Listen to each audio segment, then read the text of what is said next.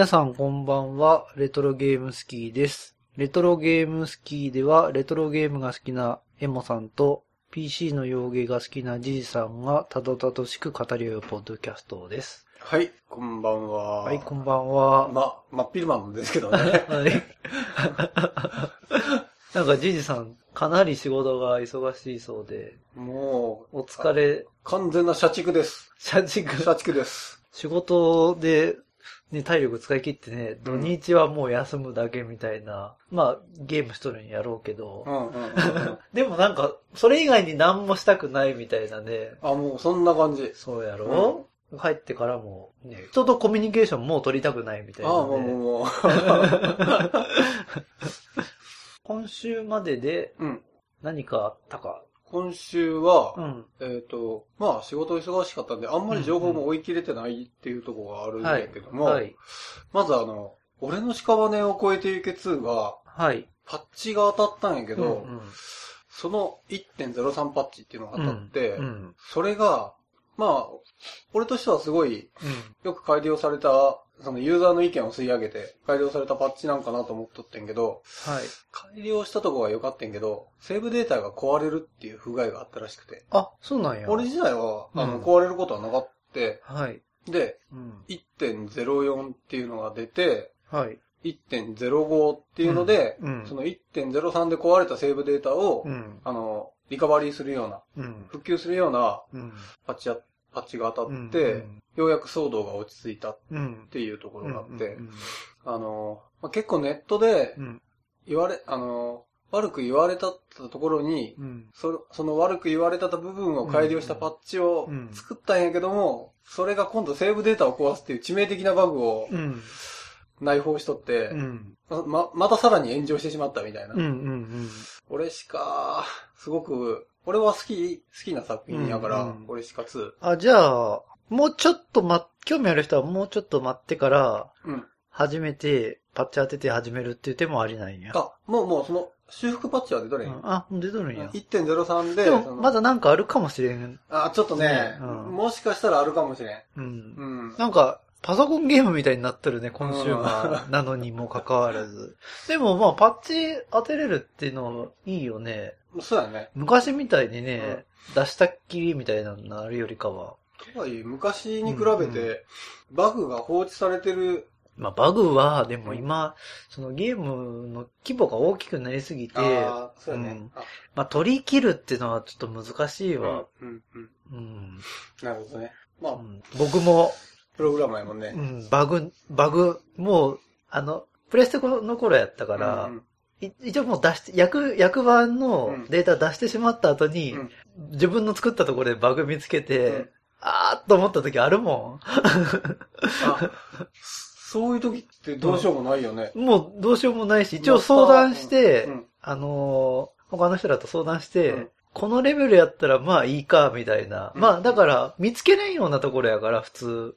だから、まあよ、まあ、ユーザーも見つけたとしても、うん特にゲームに支障もないし、本当に稀の稀に出てくるような。稀の稀っていうかね。まあ、まあ気づかん、気づいと、見とっても気づかんかもしれんな程度のところやけど、うんうん。まあ、あーっていうのはあるしね。それがでもパッチで、うんうん要するに直せるんやったらう、ん。ね、嬉しいもんね。そうやね。土作にまみれてそうそうそうそうそう。ね、入れ、入れ込んで修正すればいいもうんん、うね。ん。はい。まあ今時はもうアップデートできて当然なんやろうけどね。ネットワークに繋がってるからね。まあ、そういうふうに当然アップデートできるように今は作っていくっていうことやろうね。あの、開発の環境もちょっと変わってきてるってことなんよね。まあ、そういうわけで、うんあの、俺しか、今後も私はうん応援していく所存でございます。はい。いやいや、わかっております。あの、僕、このネットの世界をさまよっていたら、はいはい。実はすごい発見をしてしまって、はい。あの、以前、テグザ2ファイヤーフォーク、ああ。今もうやる術がないっていう話をしたじゃないですか。うんうんありました。あった。あった。あの、MSX マガジン永久保存版2003年12月5日に発売している、うん。中に CD がおまけでついてて、うん。うん。MSX のゲーム何本か入ってて、うんっていうまあ雑誌が発売されてるんだけど、その中になんと、テグザーズファイアーフォーク MSX2 版が入っているっていう。へえ。それを、あの、今でも Amazon で、うん。もう買えるんで、うん。テグザー2したい人は、うん。まあ、最後の砦ってことで、うん。この永久保存版うん。購入してお遊びください。それはうん、ソフトが入っとるけど、再生するのは再生っていうか MSX のエミュレーターがついていて、ん MSX プレイヤーっていう、うん。ASCII 公認の、うん。こまあ、公式のエミュレーターやね、がついてて、それの上で動く、上で動くっていうかまあ、うん。それで動かせるうんテグザー2がついてきてますと。おだからあの、超燃える展開のテグザー2、ー。うん。遊べますよ。なるほど。もうこの発見した時のうん。自分の中のすごい盛り上がり感つったらう、ん。ねえ、ね おえーすげえもん見つけてしまったみたいな。あうんあ。で、買ったん？いや、買ってないけど、買ってねえんかい。俺はまあ、僕はもうやったことあるし、あみんなわーって、ね、このレトロゲーム好き聞いてる人がみんな一斉に買ってしまったら、すぐなくなるし、あ。うん。ちょっと僕手出すのやめたんですけど、ああ、なるみんな。皆さんのために、わ おい、どんだけ。ーって、ね、ほら全国1000万人のレトロゲームファン、まあ大体そんなそのぐらいね好きファンがね、うん。うわー一斉に買ったらもうすぐなくなるから、うん。うんちょっとき気をつけてね、そこは。それは手出せやん。僕はやったことあるし、我慢我慢。あ、なるほどねう。んあの、より一人そも多くにそうそうそうそう。プレイしてほしいっていうことで、でも本当に面白いんで、興味あったら買ってやってみてください。はい。あとね、今週のうん。レトロゲーム動向、うんうん。ニコニコ動画で、はいはい。魔界村大会だったんです。初代のやつ？初代のうんアーケード版を、うん。ファミコン版じゃなくてアーケード版うんを、まあみんなで一斉にやろうっていう。結構な人数の人で、うんうん。30人から40人ぐらいやったかな。基盤持一斉にちってこと？うん。基盤乗ってる人も一人か二人ぐらいいたかもしれないけど、うんあとはみんなエミュレーターで、うあのー、プレステにもーん。魔界村で撮るし、うんうんあのなんかカプコンジェネレーションとかってパックになったやつ、大魔界村パックああ、の。昔のとゲームそうそまとめたみたいなやつ？う。で、そうそう。うんプレステ2でもそんなので撮るし、うんあとはなん、なんやろあの、Wii で、うんバーチャルコンソールでもなんか出とるみたいな。うんうん。ちょっとそ定かじゃないけど、ちょっとうんなんかでも、もう手に入れやすい、すごい。うんうん。で、まあ、大体みんな同じ環境にして、うんなんか、魔界村のアーケード版って言っても若干なんか違うみたいね。その、それぞれのバージョンで難しさが。それはな、なんでかちょっとよくわからんのやけど、うんまあそういうことらしいんで、うんうん。で、まあそこはもうどうでもいいじゃないかってことで、うん初めての人、全くやったことない人から、うんすげえやっとる人まで、うんもうみんな一斉にプレイ始めて、はいはい。すごい上手い人はね、12週とか3週とかやっとったよ。さ3時間の間で。マジで？マジで。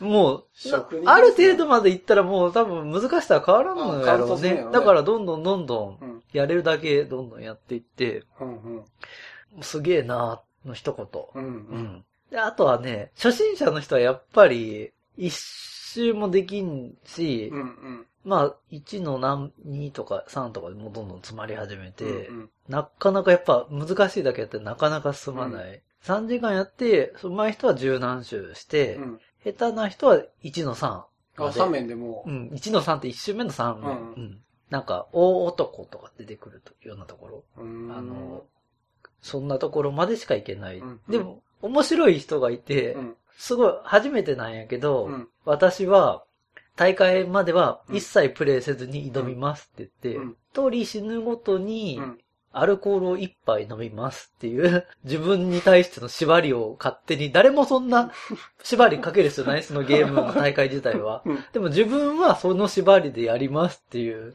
お前、ちょっとね、う んそれ死ぬよ？でね、うん。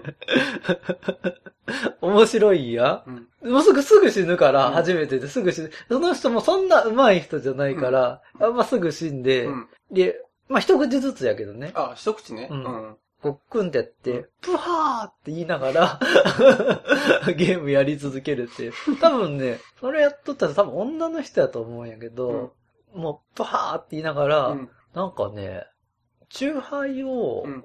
6本？缶のチューハイ6本？ちょっと容量はわからん。けど、6本か、うん。それ用に大会用に買ってあったの全部飲み尽くして、うん。家にあった他のビールとかも飲み始めてって、3時間で。でも、れ、なんか、ろれつも回らなくなってきて、いでも1の3までしか進んでないっていう。まあ最下位やけどね、当然。あ、でも面白いね。面白かった。うん勝手に。で、その後で、その人の生放送見に行った時に、あの縛りさえなければ私は3週ぐらいはしていたって言って絶た。対ね。というお話でした。なるほど。はい。あれを見とると、ちょっと一回大会にも参加してみたいな。生放送環境を作ってね、うんうん。参加したら結構楽しそうやよね。それはもう、いろんな人がい一斉に生放送するんや。そうそう。うまあ、ふ普段生主って言われとって、うんまあ生放送うん。定期的にやっとる人とか、まあうんたまにやっとる人に対して、うんその主催者うがん参加してもらえませんかってなんか、あーまあメールみたいな感じで尋ねて、うんいいよって言った人がダーッと集まってくる。あ魔界村はね、うん人気あって結構今までも大会いろいろやっとるんやけど、大魔界村とあ。か、うん超魔界村とかね、うんあれはね、でも、もう恒例になってきたね。定期イベントみたいな感じ。うん集まりやすいし、人も。うん。うん。なるほど。うん。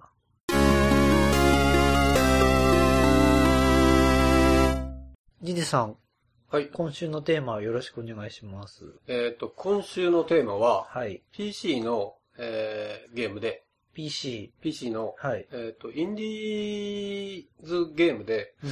バインディング・オブ・アイザックっていうはい。ゲームです。いつぐらいのゲーム？とね、2011年うん。あに、じゃあ結構最近や最近うんやね。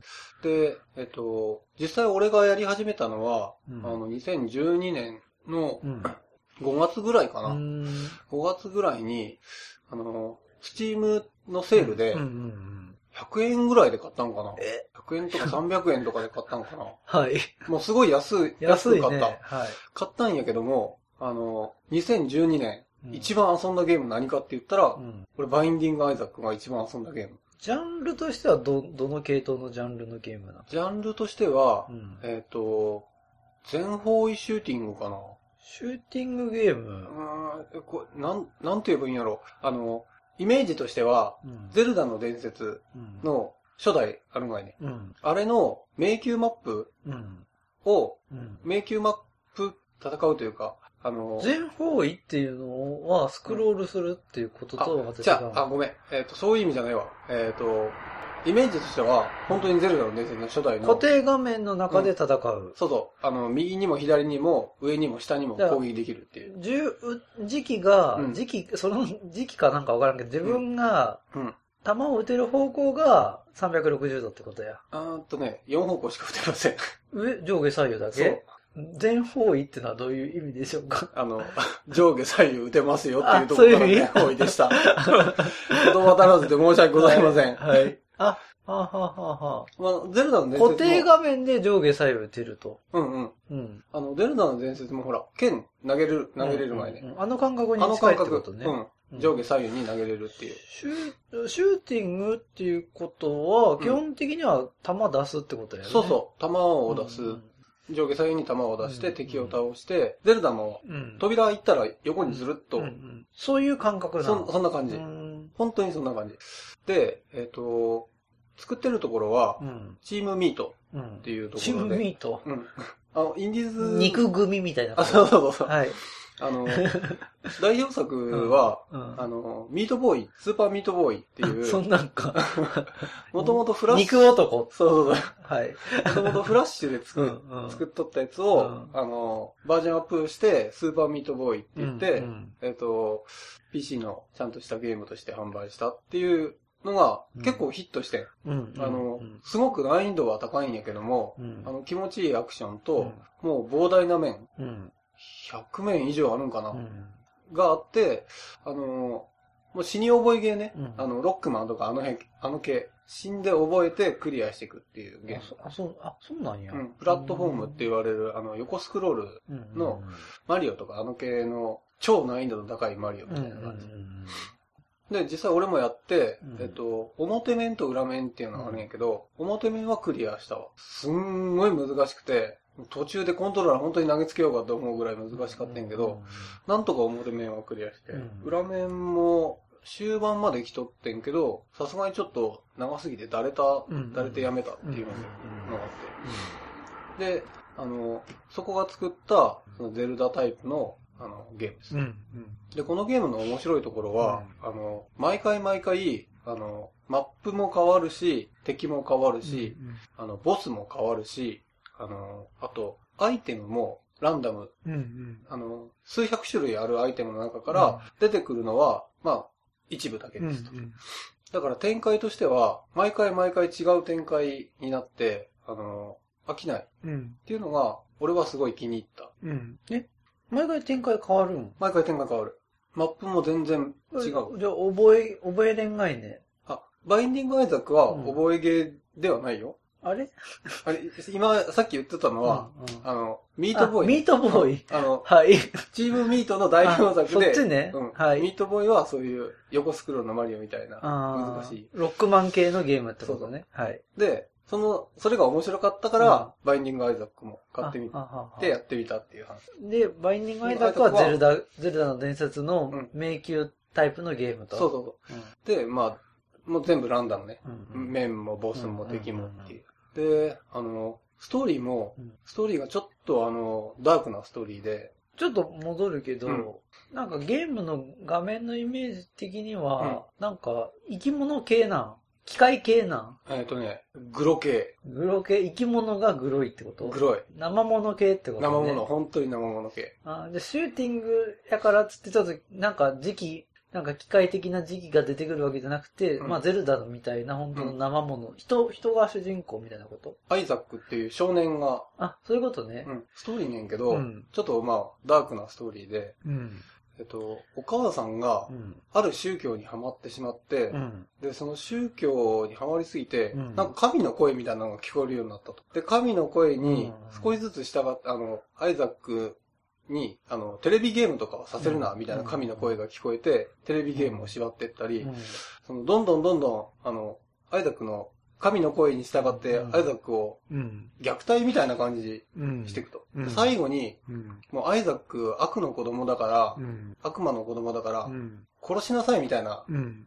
神の声みたいなのが聞こえて、うんお母さんが、アイザックを殺すうん。って、殺すとこまで行くんやん。うんで、殺す直前に、なぜか床下に続くなんか穴みたいなのができて、はい。アイザックはこ殺されたくないからうん、そこに飛び込んだと。うん。で、飛び込んだ先が、そのなんか変なモンスターとかがうごめく迷宮になって、うん。その迷宮から抜け出そうっていうのがゲームの目的。エンディングもマルチ、うんマルチエンディングで、うん。あの、どんどんどんどんエンディングを見ていくと、いろいろと悲しいストーリーが展開していく。まあじゃあ、そその迷宮に入ってからっうん。てお話は特にあるない？迷宮に入ってからはほとんど話は、あの、ストーリー的なものは何も流れない。エンデまあィング、脱出するのが目的ってことね。うんエンディングで、えっと、ちょっとうん事情が語られるとうー。んでもそれって、ストーリーの話でいくと、うん。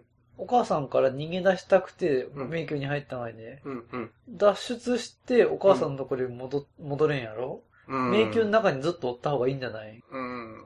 まあ、それは、うんあの、重大なネタバレを含むので、じ実際やってはい。ほしいんあ、わかりました。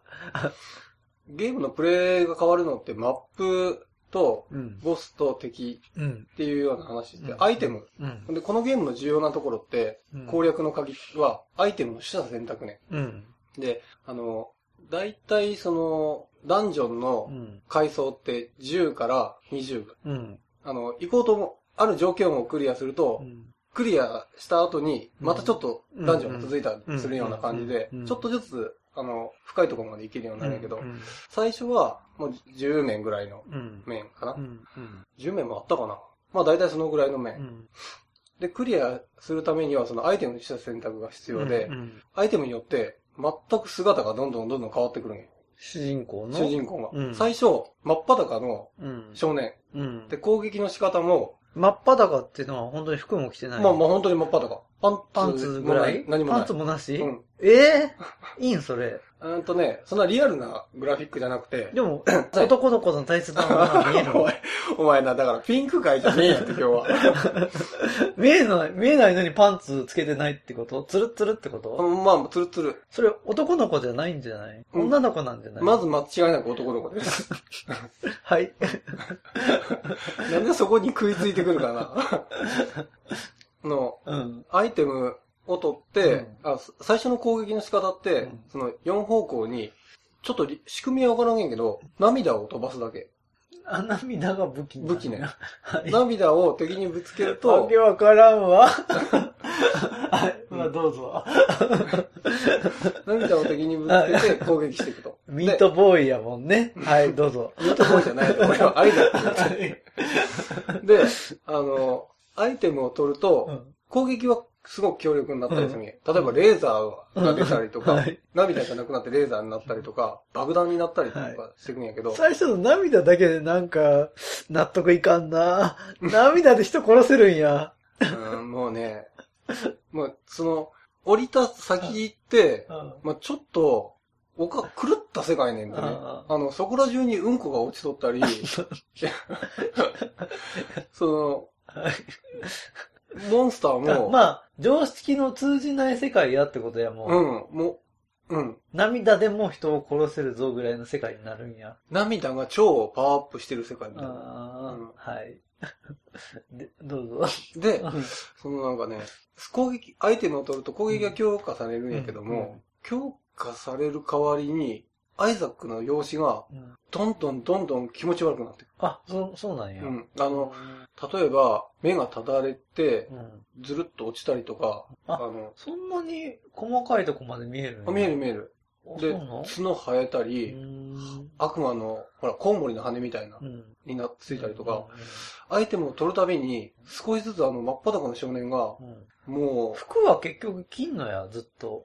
着ない。なんか、こう、体の形が変わっていくみたいな感じなんや。どんどんどんどんなんか、アイテム、ん。その真っ裸の上うにん重ねていくみたいな感じかな。鎧を着ていくみたいなのとはまた違うんやろ？うん、鎧じゃ体が変形していくみたいな感じなの？うん。はい。角生えたりとか。で、もうクリアするぐらいには、うん。た、倒してる悪魔うん。と、悪魔よりも悪魔みたいな。格好になるうんうんうんなってうんくっていうのが、その姿が、ま、うん毎回毎回もう全く違う姿になっていくんよ。アイはいアイテムもランダムやから、うん。取ったアイテム。それもまたあの、楽しみの一つ。うんうん。真っ裸の何もない少年が、どんどんどんどん黒くなっていくみたいな。うんうんでもあんまり嬉しくないね、グロくなっていくっていうのに関しては。ただそれしないと強化されないんで、うん攻撃が。うんうんその、なんやろ。何かを失わなければうん何かを得られないみたいうんな。そういうものをはい。表現してるんじゃないかと。ああ、わかります。あそう そういうことね。道徳的な。そうです、道徳的な。うんうん強力な攻撃を得る代わりに、うん醜い容うん姿になっていな。そこも一つ、毎回毎回そのか変わっていく、アイザックが変わっていく姿が楽しみの一つ。であったりとか、うん。単純にその敵を攻撃するだけではなくて、うん。そのアイテムって持てる数が決まっとって、はい。で、それを選取捨選択して、うん。より強力なもの、より有用なもの、うん。で、アイテムも組み合わせによって効果が変わってきたりするんで、はい。その組み合わせをであったりとかが毎回変わるんで、そういう面で飽きずに何度も何度も楽しめる。な、それ、1ゲームは短いん？何度も遊ぶっていうことそうや。ね。長くて、うん。もうある条件をどんどんどんどんクリアして、最下層まで行ったとしてうも、ん。1時間弱かな。あ、そんなもんでうん、一ゲーム終わるんや。うん。初回プレイの時やったら、そあの、その条件をクリアすることができなくて一番下まで行けんくて、うんだいたい10面ぐらいクリアすると、エンディングだし、それあと15分とか、そのぐらいで終わるのかな ?15 分とか30分ぐらいで終わって、あ、それはゲームを、途中でゲームオーバーになったって話？うん。初回プレイの最終ボスはお母さんで、うん。で、お母さんを殺すと、うん。もう自動的にエンディング。それが15分ぐらいな。それが15分ぐらい。次のプレイではまたちょっと条件が変わったりなんだりし始めるってことそうだ、あの、いろんな条件をアンロックしていくと、うんうんうんあの、で、最長でも1時間ぐらい。ぐらいかな。あ、そうなんや。うん。あ、じゃあ結構、まとまりいいゲームなんや。すごくまとまりいい。うん。で繰り返しプレイで遊べる。うん。で、ランダムやから飽きずうに、ん毎回毎回違う展開を立つ。マルチエンディングの、そのマルチの、うんっていうのは、うんどうやったら変わる条件になるの？それなんかその、クリアしていくたびに、うん。そのロックが外れて、うんエンディングのパターンが増えていくみたいなことなのか、うん。そのゲームの進行の仕方によってエンディングが変わるものなのか。あ、どちらのパターンもあって、うん進行の仕方で変わるパターンと、うん。あとあの、クリアしていくたびに、うんあの、新しいキャラクターがうんアンロックされてる。うん。アイザクだけじゃなくて、うん。アイザック以外も使える。うん。なんとね、うん、これね、うん。ネタバレありな。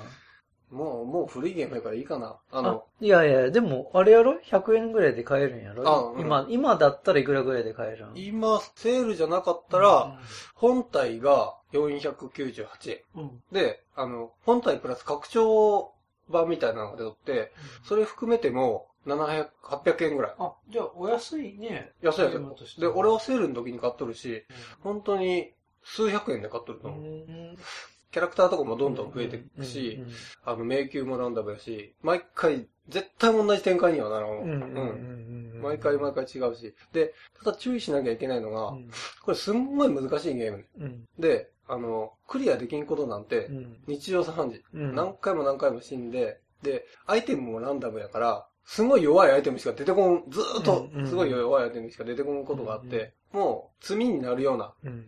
ことも、まあ、なきにしもあらずなんで、その、どっちかっていうと、クリアすることを楽しむっていうよりも、うん。遊んでる時の回のうん過程を楽しむ。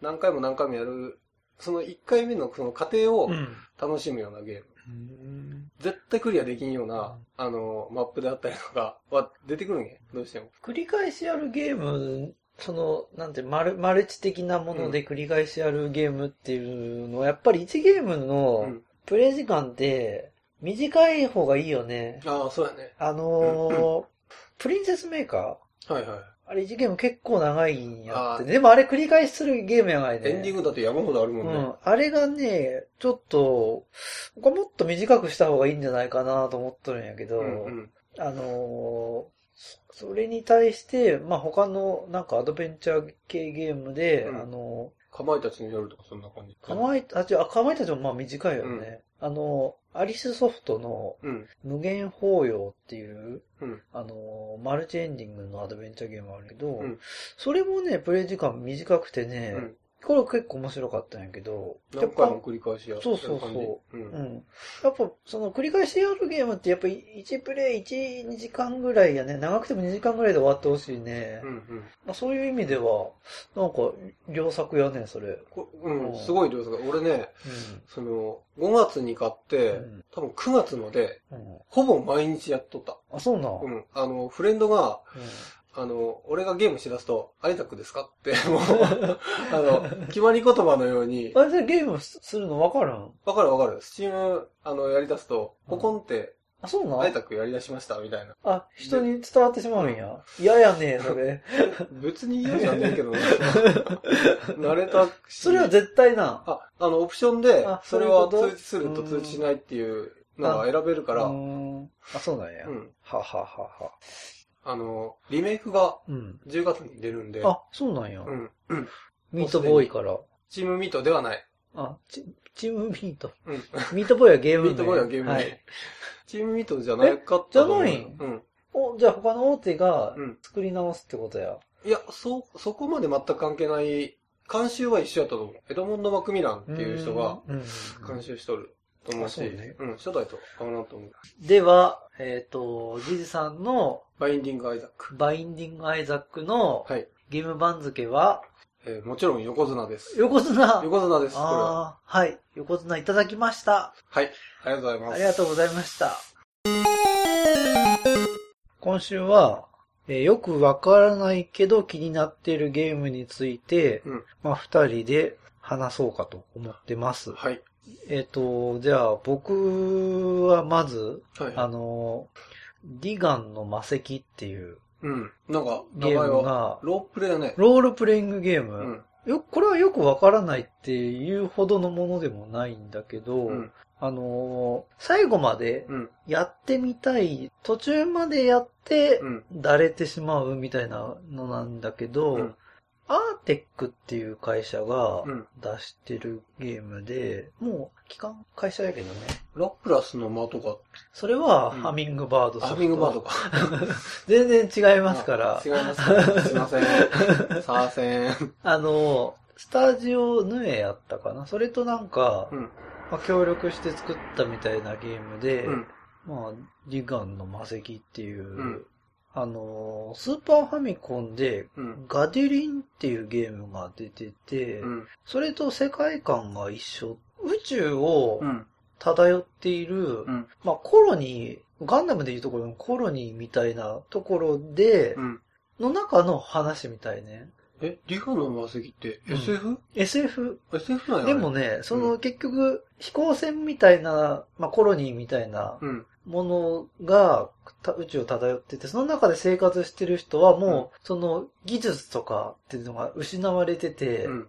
だからその機械的なものとかの知識は全くなくて、うん。だからまあ、要するに地球の、う地球上に人住んどるようなもんやよね。コロニーの技術的なものは全くわからない人たちが、うん。まあ長い間その、そこの中で暮らして続けてきとって、うん。文明が失われたものがあるっていうような世界観。ねうんゲームは RPG なんやけど、うんこのゲームのすごい特徴な的な部分としては、うん人との会話が、うん。普通ドラゴンクエストとかやったら、うん。一方通行やがいね、会話って。なんかこううん話しかけたら、相手が一方通行でうん何かについて語ってくるだけ。うんでもこのゲームってうん、何を聞くかっていうのは自分で選択できる。で、その選択の幅がうん凄まじく広くて、うん何を聞けばいいのかがよくわからない。なるほど。な、何々について、うん。なんとかのことについてのなんとかのことについてってすごい項目が山のようにあってあ、、どんどん分岐もしていくんや。うんうんうんそっから。うん。で、まあドラゴンクエストの感覚で言えば、話しかけたらなんかゲームのヒントがもらえるって感覚なんやけど、うんこのゲームは、うん。この人は多分こんなことを知っているだろうっていううん想定で話しかけないと、うんなんかうまくいかない。よくわからない。的外してるとよくわからないとかって言われたり、うん。総当たり？うん。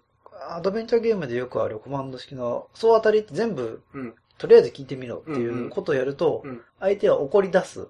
なんでそんなにいっぱい話しかけてくるんだよ、みたいな。ああ、初対面のくせにみたいな？そう、もういいや、もうそそれはもう話したくないみたいな。っうんうん。ていうような、まあ、ゲームシステム。ああ、面白いな、それ。序盤までしかいけないっていうのは、うん。ある程度進むんやけど、まあよくわからんくなって、うんもうやめたっていう経緯があるんやけど、まあでもなんかこの世界をね、うん。最後まで遊んでみたいっていう気分、気だけはあるんやってうね。んいつの日か、うん。まだ挑戦してみたいな、みたいな。それって例えばほら、あのー、最初、一番最初に話しかける人が、うん誰々はこの話を知ってるよ、みたいな、そうそう。があって、どんどんどんどんそれを、そう、だからそう、そうやね。うん。なん、どっかから得たヒントをもとにその人に話しかける。うん。みたいなことをこううんやっていかないとうまくいかない。それが、まあ、ディガンの魔石。うん。うん。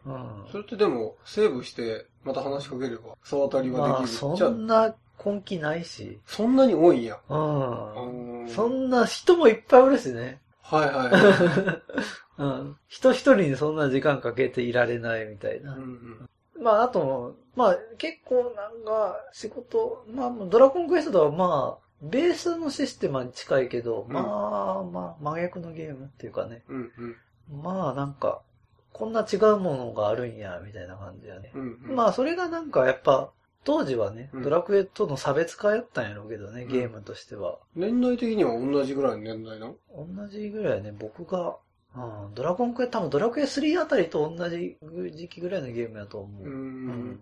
ちょっとそれ聞いて面白そうやなと思ったわ。まああの、ガディリン、ガディリンっていう、うん。その世界観みたいなものが、うん。それもコロニーなんや。そうそうそう、それが、そのなんかその、コロニーの名前がガディリンっていうみたいで、うん。あとスーパーファミコンにもそのガディリンっていう、ガディリンっていうゲームが出てて、うんそれはね、スーパーファミコンの初めての RPG らしい。あ、そうなんうん。うーん。それもちょっとやってみたいんやけど、うん。それもごくごく普通の RPG になってるらしいんやけどね。うーん。まあそんな、ちょっと気になる。最後までどう、この話最後どうなるんやろうっていうのがすごい気になってるゲーうんうムん。でした。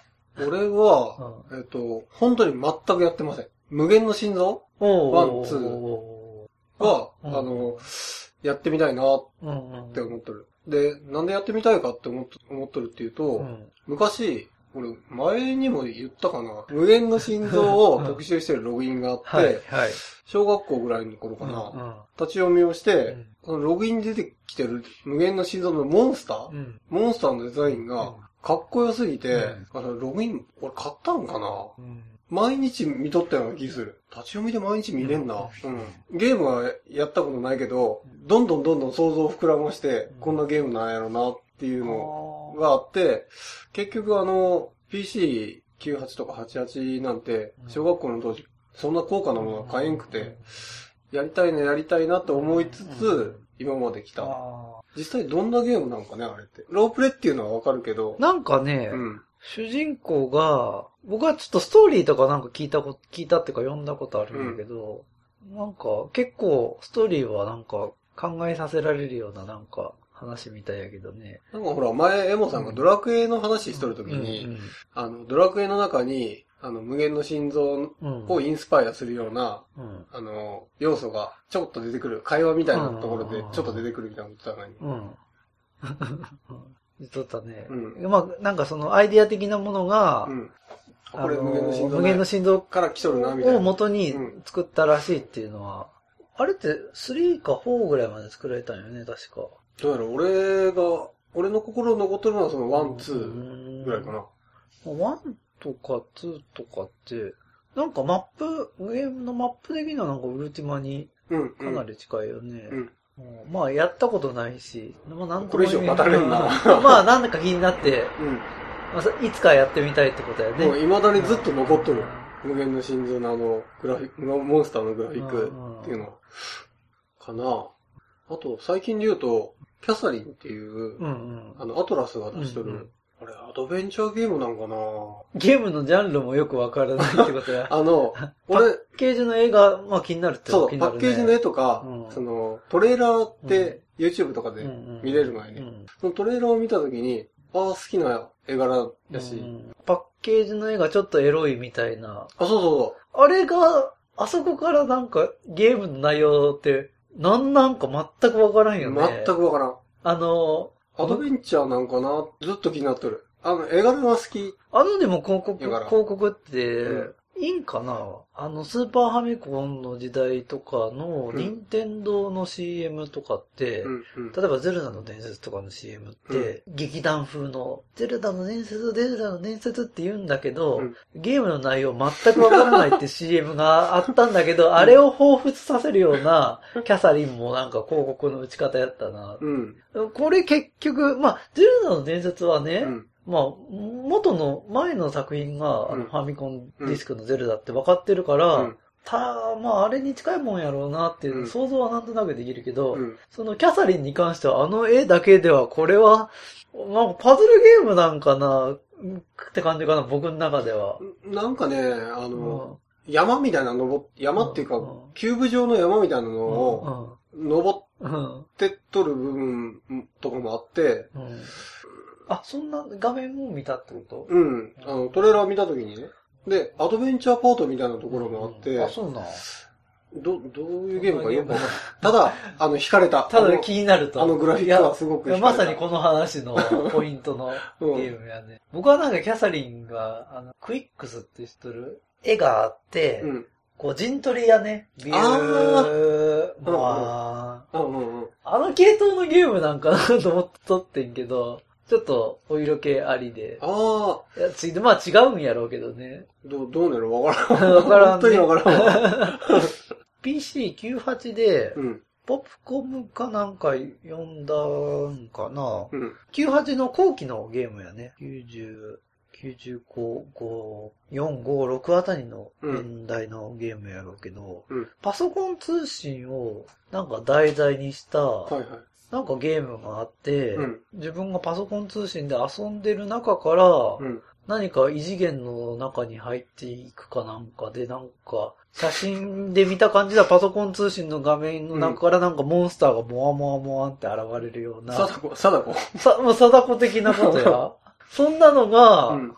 それタイトルもわからん。タイトル覚えてないんやってね。で、すっごい気になっとって、これどんなゲームなんやろうんう。い。や、そもそも、あのーパソコン通信的なものをしな、をゲームにするってうん。難しいがいね。要するに、昔のアドベンチャーゲーム的な、うん。言葉探しゲーム的なことなんかな、みたいな。でも、うんそれを今時ゲームにしても無理やろうし、あ、あもう実際自分でタイプするんよ。と思ういやうん、そう、そこは想像やけどね。でも、そんなパソコン通信をしながら、うん。なんかその世界の中の何かと、なんか、そんなゲームでうん。タイプするんやと思うんや。うーん。そどこれがどんなゲームになるかっていうのがすごい気になっとって、うん何年か後に僕はそのゲームを実は購入してるんです。うんうん。購入して、うん定価は、まあ、ちゃんと、まあ、パソコンのゲームから8800円とかうん9800円とかするはずなんやけど、うん。まあ、売れんかったんやろうね。うん。上信でうん、2000いくらかで売ってて、うんうん。いや、この機会に買っとかんともうこのゲーム絶対できんと思って買って、うん。家帰って、うんパソコンにインストールしようとしたら、うちのパソコンのフロッピーディスクの調子が悪くて、うん。で、なんかようまく読み込めんくて、はいはいその時にね、ディスクがいかれとるんじゃないかって僕は判断してしまって、うんああ、もうダメかと思って、あそれで、ゲームのディスクが、だからドライブを変えればうまくい、い多分いっとったんやろうけど、そのディスクじゃないかなって判断をしてしまって、うもうそれで諦めてしまってん、それ。うんそれをね、未だにう、んどんなゲームやったんかなってのが気になっとる。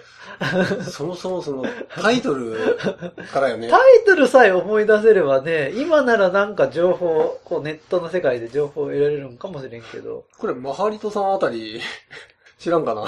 まあ、誰か知ってたら、あの、有名なメーカーじゃないはずなんやってね。うんパソコン、パソコン通信を題材としたゲームっていうのは間違いない？そうそう、うん、間違いない。そこは間違いない。で、でパッケージには、そのパソコン通信の画面からなんかモンスターがモワモワモワって出てくるよううんな絵があったはずなんやけど、98で、98で、年代的には？94年か5年か6年やと思う。うんあれ ?6 年ってことはないが、4年か5年やろうな。1990年代。うん。うんうん。後半か。なるほど。うんこれ、ちょっと、何か知ってる人がいたら。情報をうん。お願いします。はい。どん、いや、どんな、これがどんなゲームになるかってところだけすごい気になっとるんやってな。これゲームにすんの難しいやろうなってゲームは大抵、面白く面白くないいなってね。なんか、やっぱうまくできてなくって。うん。まあそこも、そこも含めて気になってると。面白くなかったら面白くなかったらね、うん納得できるもんね。そうそうそう。あ、でもこうゲームにしたんかっていうのもあるしね。うんうん。で、それもね、購入したところまで行っとるから、もっとなんか悔しいんやってね。あ あれなぁ、でもディスク、ディスクの不良って勘違いしなければできとったんかもしれん。ーうん。悔しいです。アンジェラス。エニックスのアドベンチャー？あ、そうそうそうそう。アンジェラス、悪魔の福音うんうん。ってゲーム、グラフィックの綺麗なうん、のは覚えとる88なで、うん。まあ、98版もあったみたいなんやけど、まうん。あ、88で出てたアうん。ドベン、フェニックスから出てたアドベンチャーゲームで、うん。これ、ベーマガで僕は記事読んだんやけど、うん。体が突然腐り始めるっていう、ミイラ化するみたいな、はいはっていうなんか呪い、呪いのゲームで。まあ、それをまあ解明するっていうゲームなんやけど、うんうんまあ、ベーマガは序盤まで、序盤はこう、こんな感じですっていう解説があって、うんいつかやってみたいなと思っとったんやけど、うんまあやる機会もなく。うんでね、これアンジェラスの続編うん。2が開発してるとかって話もあって、今？今じゃないよ、あ当時？当時。うん。でも結構年数経ってからよ。うん。98版かな、うんで作っとるとかって話もあって、うん。ゲームのグラフィック画面も出てきたんやけど、うん。なんか発売されずに、うん。次はね、PC エンジン CD ロムロムで、うんアンジェラスの2、また作ってますみたいな話が出てきて、はいはい。結局それも発売されずに、うん。幻の作品と。幻の作品。結局だから手、手つけることなく終わってしまったっていう。あの頃エニックスであの、アドベンチャーゲームよく作っとったよね。うん。あ、特に88のジーザスとかね。あ、そうそう。うんミスティブルー前とった。うん、あれもそうだよねんまあ特にフェニックスは88でアドベンチャーに力入れとったってことなんやろうけどね。俺ちょっと、はい。あの、こういう、その、やってみたかったゲームっていうのを募集して、うん実際俺がやるよっていうのをやってみたいな。何かもし、あの、気になってるゲームうんがあれば、それ何？レトロゲームとか、まあレトロゲーム好きだからレトロゲームやね。レトロゲームでも、まあ、洋芸でもいいし。洋芸でうんも最近のゲームでもいいし。何でもいいんや。俺がやるようなんや、でも。そう。あの、あなたのお悩み解決しますみたいな、はい。あの、最近ちょっとね、俺も、ん何かゲームを、に飽きてきたみたいな、うん飽きてきたっていうか、マンネリか？うんマンネリっていうか、ししてきとるところがあって、うん何を選んでいいかなって迷っとるところがあるから、その動機づけとして、うんあの、あなたの気になってるゲーム、教えてください。はい。私が、あの、やって、え、やって感想。差し上げますわよ。めっちゃ上からやな。やらせてください。あなたの気になってるゲーム、やらせてください、はい企はい。いいことかもしれんね。画。うん。あの、ジャンルも、あの、機種も問いません。はい。あの、これっていうものがあれば、機種ごと買ってやります。マジで？できれば PC がいいですけど、88とか言われたら大変やよ。エッグで売ってるなら、あの、あまあ、会員登録しますよ、そこは。そう、そういうことね。うんあでも、ジジさん、うん。昔のアドベンチャーゲームほど辛いもんはないよ。もう言葉探しも辛いけど、その次のコマンド選択式の総コマンド総当たりっていうのもかなり大変やからね。ある程度、絞らせてください。これはちょっと今無理やろっていうのは、はいはい。あの、ちょっと下げさせてくださ。はいい。わかりました。じゃあ、どうしよっか。宛先としてはレトロゲーム好きの、まあ、はいメアドにでも送ってもらえれば、うんまあ、集計しやすいかなっていう感じ。まあ、一言で、一言でいいんで、内容的には一言でいいんで。これを、これが気になってるんで、はい。じそうですいさんに。はい。ぜひ、はい。プレイさせてください。はい。はい。みたいな感じでいいね。はいはい。よろしくお願いします。はい。お便りのコーナー行きます。はい。以前、はいはい。豆さんが、うん。あのーアルファシステムはいはい。単身突撃した、あの、愛さんのお 話もっと聞きたいっていうああ、はい。ねで、愛さんに、うんあのー愛さんに、うんそんもうちょっと話聞かせてくださいみたいなうんお願いをしたところ、うん愛さんからうん。わざわざ メールをいただきました。おー。ああのー愛さんありがとうございますり。がとうございます。ちょっと読んでみたいと思います。はい。エモさん、ジジさんこんばんは。こんばんは。いつも楽しい癒しのゲーム話をありがとうございます。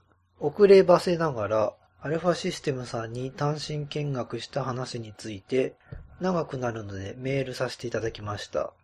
もう10年くらい前のことで、結構記憶がぼんやりなのですが、ガンバレードマーチは熊本を舞台にしているので、実際にその舞台に行ってみたいというのももちろんあったけれど、こんなゲームを生み出す風土とか、作った方々に実際にお会いしてみたい、その雰囲気を感じてみたいという思いが動機として大きかったです。はいはい。とのことです。で、当時アルファシステムさんのホームページ上に、確かゲームデザイナーの柴村さんが書かれた、アルファシステムはこんなことを考えてゲームを作っていますみたいな文章を読み、学生だった私は痛く感銘を受けました。うんその頃、ゲーム業界がぐんぐん成長していたこともあり、もしかしたらゲーム業界が本当に世の中や世界を変えちゃうんじゃないかしらという漠然とした根拠のない期待を抱き、それが実現しようとしなかろうとそんな期待を抱かせてしまうアルファシステムという熊本の会社をぜひともこの目で見に行こうじゃないかという思いに至り、春休みに青春18切符と夜行バスを使って一人旅してきました。おー。すごい。で、ゲームの舞台になった熊本市街や熊本城を観光し、それからアルファの社員の方に、味の連という居酒屋に連れて行ってもらいました。味の連はゲーム中の主人公がアルバイトをしてお金を稼いだりできる居酒屋で、ちゃんと名物のコロッケとアップルパイを実際に食べました。え？あ、ガンパレード・マーチに出てくるってことやね。に出てくるのが実際に熊本にあるんや。見た、あ、そうみたいやね。で、そこの名物うんうんうんもちゃんとあるんや。すごいね。へえ。皆さんとても親切で、ガンパレの登場人物の名前が、社員の方の名前だったり、北海道から単身やってきて意気投合し、会社で働くようになったという若者がいたりとか、いろいろ楽しいお話を聞きました。あと、密かに絶対お会いしたいと思っていた柴村さんご本人にもお会いできました。熊本まで来ておいて今更ですが、私は肝心なところでシャイなので何もお話できなかったのですが、あー、ちょっともったいないね。まあ、己の質問力のなさとか、いろいろ思い知りましたと。と、まあ、全然ドラマチックでもなく、オチのない話ですみません。でも、長野から熊本まで旅をして、一番印象に残ったのは熊本城です。うん。素晴らしくかっこいいお城で、やっぱりこれが頑張りのエッセンスかなと思いました。うん。うん。ところで、エモさんのコンプティークの話知りませんでした。我が家ではうん、電撃を愛読していました。電撃とファミ通両方弟が購読していたのですが、すごく懐かしいな。そういえば、2000年頃までコンパイルが出していた CD ロム付き書籍、ディスクステーションという雑誌ムックがありましたがご存知ですか？お試しゲームがいろいろ入っていて楽しかったです。長々とまとまりなくすみません。これからも楽しみに聞かせていただきます。ありがとうございます。めっちゃ面白かった、今の話。面白いね。味のれんの話。うんうん。俺ちょっとテンション上がったで。あ、そうなん。うん。ああ、そうなんや。アルファシステムは、熊本にあって、うん。あ、熊本城も行けるんや。っていうか、アルファシステムの人ってめっちゃフレンドリーじゃね？そうやねだっ。て単身突入して居酒屋に行って、まあでも事前に行くっていううん連絡はしとったんやろうけどね。うん。でも、その、夜行バスと青春18切符でうん。行くっていうのもなかなか大変やよ。うん。大変っていうか、めちゃめちゃ行動力あるなって思った。あるあるあるある。熱意が、愛さんの熱意がすごいよね。お文章からすごい伝わってきた。うんうんうんうんうん。いや、僕も単身マイクロキャビンに突入したかったですよ。この話を聞いて。まあ、あの、行動力がなかったからね。さんに。ジジさんはどこに突入したいですか？突入するとしたら。俺は、 Blizzard。Blizzardはちょっと遠すぎるね。うん。ブリザードか、 Valveか、 Stardock。あ全部外国。あ、ねまず言葉の壁があるからな。ね。ははやっぱ頑張れのマーチが一番、愛さんにとっては。で、やっぱりその、ナンバーワンのゲームがあって、こう、ね、心をね、ガチッと掴むようなゲームがあって、ってことやろうね。うん。これ、すごい、うん、いい話いい話だったうんこれ豆さんも、豆さんも大満足でしょなんじゃないでしょうか、これ。あと、ディスクステーション。うんうんあの、俺も購読しとった。あれ、MSX じゃなかった？ディスクステーションって。あの、MSX 用やね、ね。うん、まあ、書籍とかっていうよりかは、どっちかっていうと、そのものやね、ゲームソフトそのまま。パッケージだったと思うんだけどな、俺。まあ、ゲームソフトみたいな感覚で売り出されてるっていう感じかな。あ、でも終盤は確かに、あの、書籍になったかもしれない。書籍で厚い厚紙みたいなのがあって、うんそこにディスクがポコうんッ入ってるみたいそうなねんってねやつ。だったね。うんただやっぱり、まあ一番扱ったことっていうのはやっぱり MSX のうんディスクステーションやよね。うん。でも MSX 持ってないから、結局なんか触れる機会なないって感じだったけど。俺、あの、ディスクステーションの、今ちょっと名前も思い出せんげんけど、うん。ロープレイがあって、うん。そのロープレイをうん。ディスクステーションのゲームなんうん。て、他の雑誌で攻略法とか出んがいねうん。情報とかも全く出ん。し、その、全く何も情報のないところからうん。ロープレイを一からうん。やってクリアするうんっっていう経験うん。があって、なるべく情報はうん。事前に手に入れ、手に入れずにゲーうんム。すごい面白かったね、そうんのディスクステーションのロープレイやった時に、あ、そういうこと、あ、そうに攻略法とかも見ずに、そ始めた方が面白いってことやよね。うん、そこ、そ、そこから、俺も、なるべく前情報とか、ネタバレ情報って、それは僕、僕はもう当然のごとくやってるよ。あ、そう、ん。俺、その経験があってから、うんその、絶対ネタバレとかってやん。やられたら本当に、それ、それが特に特にね、うん、まあ、そんな重要視してないゲームもあるんやけど、うん。それすごい重要視してるゲームっていうのも結構あるから、うん。うん。やっぱりそれがバレてしまうと、うん。やっぱゲームの面白さってすごいななくなってしまうからね。それも、すごいもったいないなと思うから、うん。やっぱ映画とか、うん。そういう話のあるものって絶対そうやよね。多分、そ、うん俺、だからもう、そ、それがしゅ、あの、ちっちゃい頃やったから、うんそれからもうずっとそれできとるしうんう、んうん。そうそう。そう、やっぱゲームって、クリアすること目的じゃないがいね。やっぱその中で遊びたいっていうかのが。家庭が、を楽しむってうんそうそうそうい。そうううん。だから、やっぱり、今までのレトロゲームスキーのテーマトークでも、うんまあ、肝心なところは絶対話さんようにはし,、うんとるからね。うん。うん。だから俺はディスクステーションっていうと、その、あ、そうなんや。多分、ランダーの冒険やったかな、覚えてないな。丸っこい主人公やったと思うんやけどな。俺の中のディスクステーションは、その後のゲーム選択とか、うん。ゲームのやり方に影響を与えた、ああの、雑誌、ん雑誌というかうん、パッケージあ、そうか。やったなって思って。あまあ、ディスクステーションを取った頃って、コンパイルがまだ、ぷよぷよ、ぷよぷよ出してないで出してない、一発当ててない頃で、やっぱ地道にうん。やっとった頃やもんね。あの、アレスタとかっていうシュそうーティンそうグゲーム。そうそう。シューティングの会社やったもんね。あで、ぷよぷよの原型みたいなやつを、ようやく作り始めたみたいな。そうそう。あの頃のね、コンパイルってすごい自由やったよね。やっぱりなんか、ぷよぷよで、なんか、あの、ぷよぷよ大会とかやり始めて、まあ、規模的には大きくなったけど、なんかちょっと方向見誤ったかな、みたいなところから、うん。まあでもやっぱり、まあ、コンパイルもね、結構下積みの長い会社やったもんね。うん。ようやく当てたかっていう感じだったもんね。う。うんんうん滑れたのはちょっとね、惜しかったけどね。ううんん。まあ、じゃあ、これから普段通り全部読んでいきます。はい。えっと、まずクリンクさんから、はい。小仕立てで最終章に全員揃ってラスボスにという RPG なら、ブライの前にクリムゾン2、カッコクリスタルソフト。があるので、うん今後はクリムゾン2方式でよろしくということでした。ありがとうございます。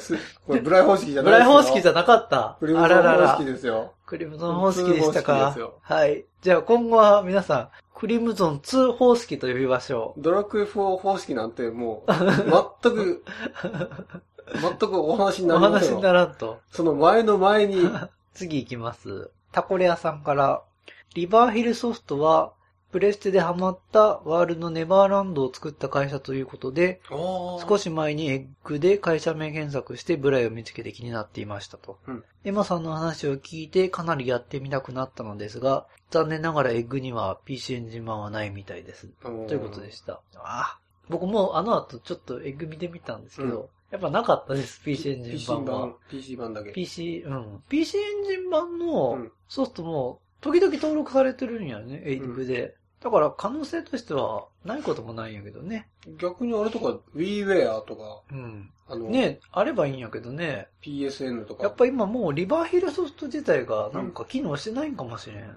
ゲームソフト会社として。なるほど。うん。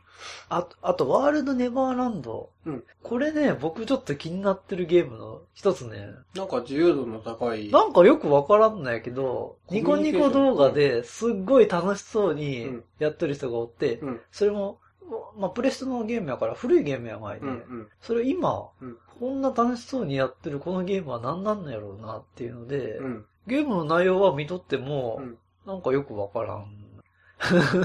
うん。なんか、コミュニケーション取って、うん。気になってるけどやってないゲームなんじゃないの？今日のまあそうそうそうやね。うん。うん。でこれは、なんていうの？どんなゲーム、見とってもよくわからない、どんなゲームなのかって気になり方やけど、ということやね。じゃあ次行きます。はい。タコレ屋さんから、はい。自分もウィザードリー大好きで、ウィズ系のゲームは結構やっていますと。うん妄想して楽しむのはかなり同感で、テキストや絵での説明が少ないほど良いと思っています。うん自分の場合は宝箱の罠の解除に失敗した時に男だと腹が立つので、盗賊は必ず女性で可愛いと想像してやっています。あ、これ、すんごい共感も出る、俺。あーのクレ、そうなんやクレリック、女の子。ああ、あ、そうなんや。うんはあ、そんな発想はないわ、全く。タコレアさんは盗賊を女にする。そうなの。ああ、そうなんか。次行きます。次、ゴエジさんって方から、うん。レトロゲームスキーを聞きながら寝よありがとうう。ございます。ありがとうございます。で、これね、うん。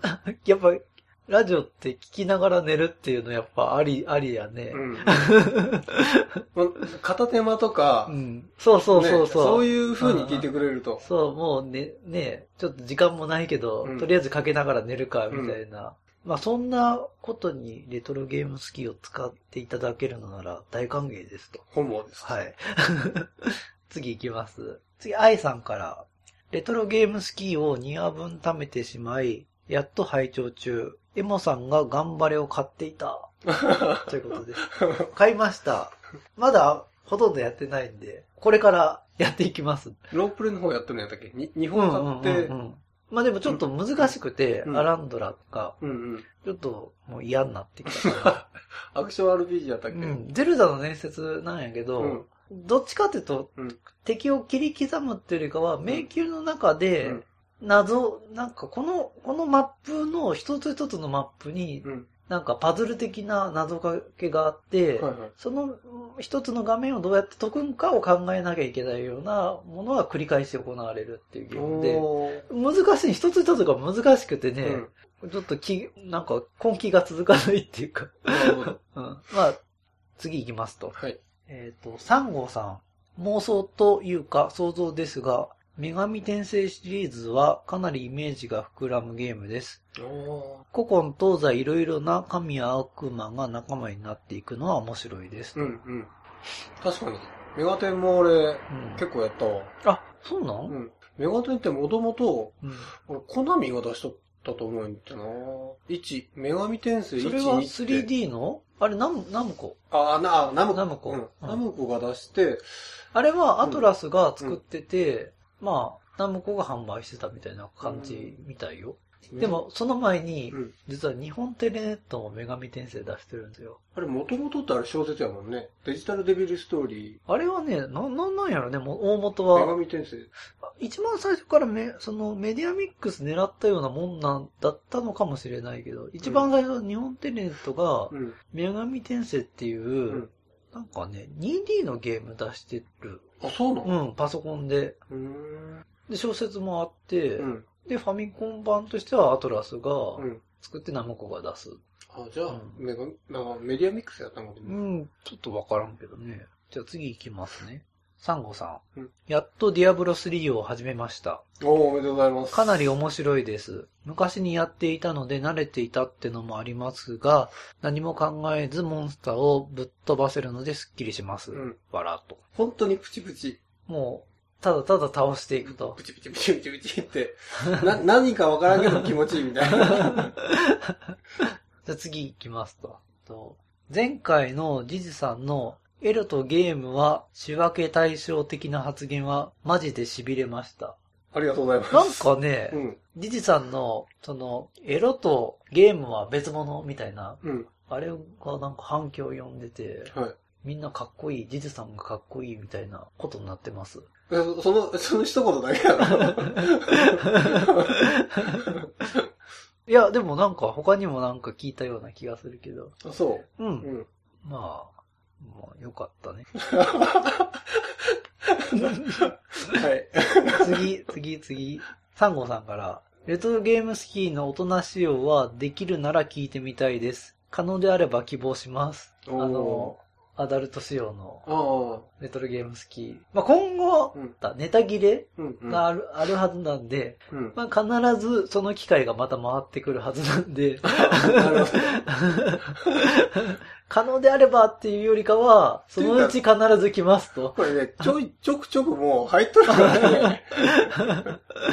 次メールいきますね。はい。メール最近、本当にうん。書いてくれる方多くなって嬉しいね。そうだねう。ん。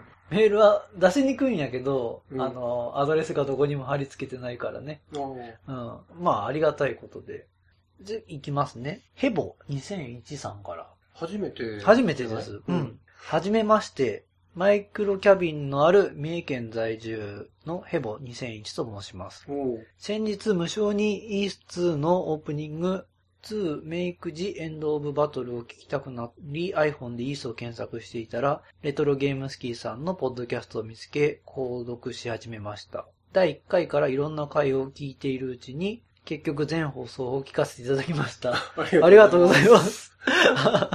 中でも、ブランディッシュは熱かったですね。意外と知られてない名作でしたね。フルマウスオペレーションという発想はものすごく新鮮でした。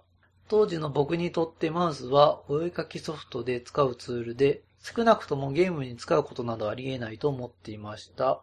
MGR を上げるためにわざと休憩中に魔法を食らって大ダメージを受けて死にかけたりしたものです。おかげで OS が Windows に移行した時も違和感はなかったですし、当時スーパーファミコンで流行っていたマリオペイントのマウスの操作に苦戦する友人を横目で見ながら北総んでいたのを思い出します。ジジさんのディアブロトークも面白く拝聴しました。インターネットも繋がっていなかった高校生当時、友達と夜中に電話をつなげてプレイし、ネットゲームの面白さに興奮したのを覚えています。サークシリーズは未経験なのですが、エモさんのお話を聞いてぜひともプレイしたくなりました。エッグでサーク3の98番をやってみようと思っています。また感想をメールしようと思います。長文失礼しました。次回配信を楽しみにしています。とのことでした。ありがとうございます。ありがとうございます。なんかね、サークをプレイするプレイヤーが、どんどん増えてきて、エモさんがなんか僕はちテンションょっとマックスなんですよ、これ。嬉しいね、サーク。僕はね、なんかね、あの、サークに関しては、うん。あの当時は、うん。サーク3っていう、うん。こんな面白いゲームを見つけた。うんでも、あんまり人には言わないでおこう。自分だけのものにしておこうと思ってたんですけど、浅ましいね。あ失敗でした。それがこの今のマイクロキャビンの状態を作り出していると思完うと。全にもう、自業自得あの時にもう、もう、こんな面白いのあるよってバンバン言いふらすべきでした。自分の持てる発信力を全て使って、はい。浅ましいですわ、いやいや。まあ僕が言ってたところで大した影響力はないんですけど、たまあ。だ、気持ちはわかります。自分だけのものにしたいと。そうそうこんなに面白いものを、うん。もう俺だけのそれね、でも、やっぱり好みってあるから、うん。あの、やっぱ面白いと思う人もいれば面白くない人ってのもいるから、それは絶対わざわざこう一生懸命説明して面白くないって言われたらそれはショックやからね。まあまあ、それはそれで、あの、あ、合わんかったよなでもそれもあってなんかやっぱり、あんまり言いふらすよりかは自分の中で大切にしたいなっていうのが、当当時は特にあありました。なるほどう。ん。これはもう、マイクロソフトさんに謝罪してください。あ マイクロキャビンね。あ、マイクロ、マイクロキャビンさんに謝罪してください。あとね、ブランディッシュの回って意外とうん。反響あったね思ってたよりかは。反響もあったし、だってタコレ屋さんなんて、うんうんわざわざエッグで買ってくれてクリアしてう、ん。あの、どこが面白かったとか、レビューまで送ってくれてるからね。そうブランディッシュはね、やっぱなんかあの、バックで BGM 使ったってのが、うん。ちょっと盛り上げの効果に多少一役買ってたのかもしれないね。あ、ごめん、俺、バックのミュージックタイプランディッシュやったんや。うん。知ってる人が聞くと、あ結構あれ、いい曲チョイスしてうん使ってたから、あ、なるほどね。ありがとうございました。あ、確かにマウスって、うん今じゃもう当たり前やけど、そうだよね。俺らちっちゃい頃ってマウスなかったよね。なかったキーボードだけやったもんね。うんうん。マウスもね、うんなんていうのかな、あの、ツ、ツーボタンマウス。うん。今と使い方違うわよね、あの当時って。左側はイエス、うん右側はノーみたいな使い方当時のああ、そうやったかもしれない。うん右はキャンセルの、うんキャンセル。今はって、右ってなんかメニュー出すみたいな、なんかいろんな機能うん。持ったようなうん右クリックになってるけど、うん当時はもうキャンセルっていうね。あとでもシンプルな使い方の方が好きやけどね。うん今の複雑すぎる使い方より。Mac はボタン1個やし。そうそうそう。結局は、うんボタン1個で、あのボ、そうそう、Mac のボタンになんか右クリックうを、ん Windows は右クリックを、いろんな機能を待たせすぎたみたいなんで、うんうん。それがなんか、自分の家族とかに説明するとき、あの右クリックが難しすぎてね、うんあれが大変でね。ディアブロって我々は、あの、社内ネットワークとかで遊んでたから、うんあれなんやけど、僕もね、でも、あの当時、友達とやるときって、うん。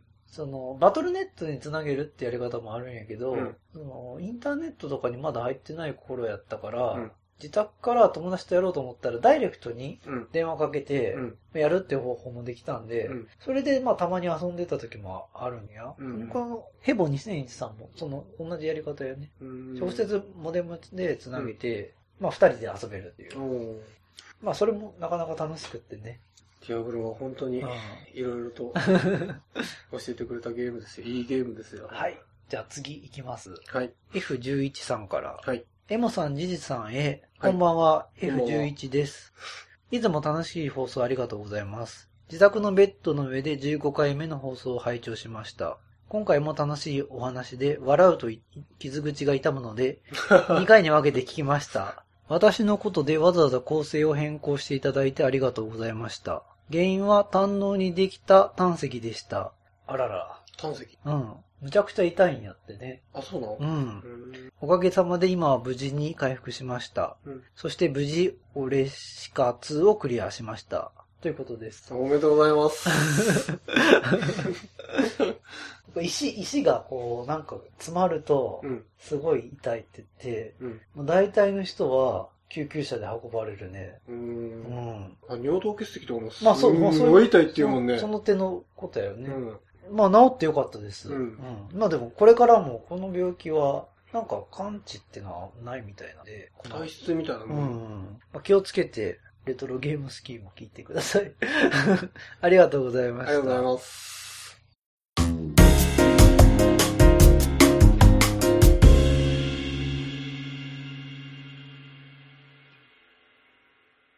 エンディングです。はい。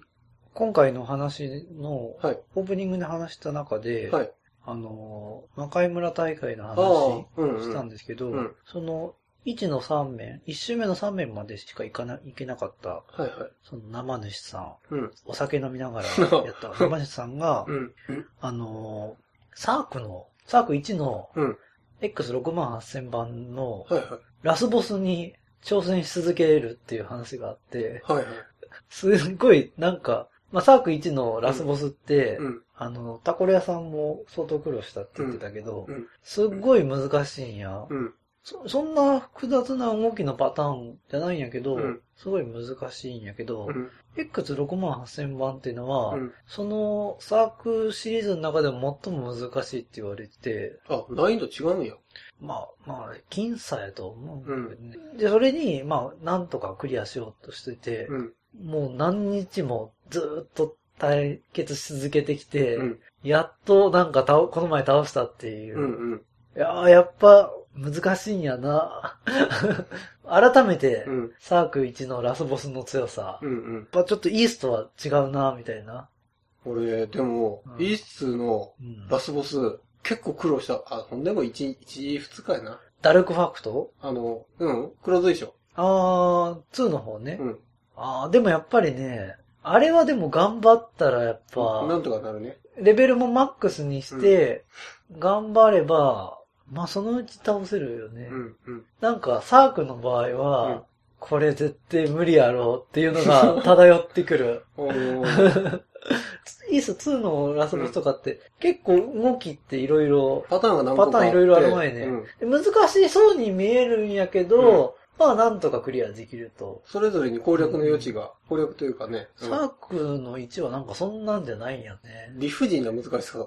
なんか体力、ちょっと食らってすごい減るとかってのもあるし、うんこれクリアできるんかなっていう途方に暮れてしまう感みたいなのがそれって今でもタイムシフトで見れる？その人のやつは。見れるかもしれない。ううんんぜひね、あのーもしかしたら、あの、生放送じゃなくて、うん。録画したものを、うんまあ、公式のや、公式というか、うん。生放送じゃない方に、もしかしたら登録してるかもしれないんで、うんまあ、見てください。はい気気になったら見てください。うんエンディングでお詫びと訂正をさせてください。はい。あの、今回のテーマで私が語った、んあの、 Bindingアイザックうんって言ってる、うん。言ってるゲームなんですけど、はいこれ、正式名称は、 The Binding of Isaac です。はい。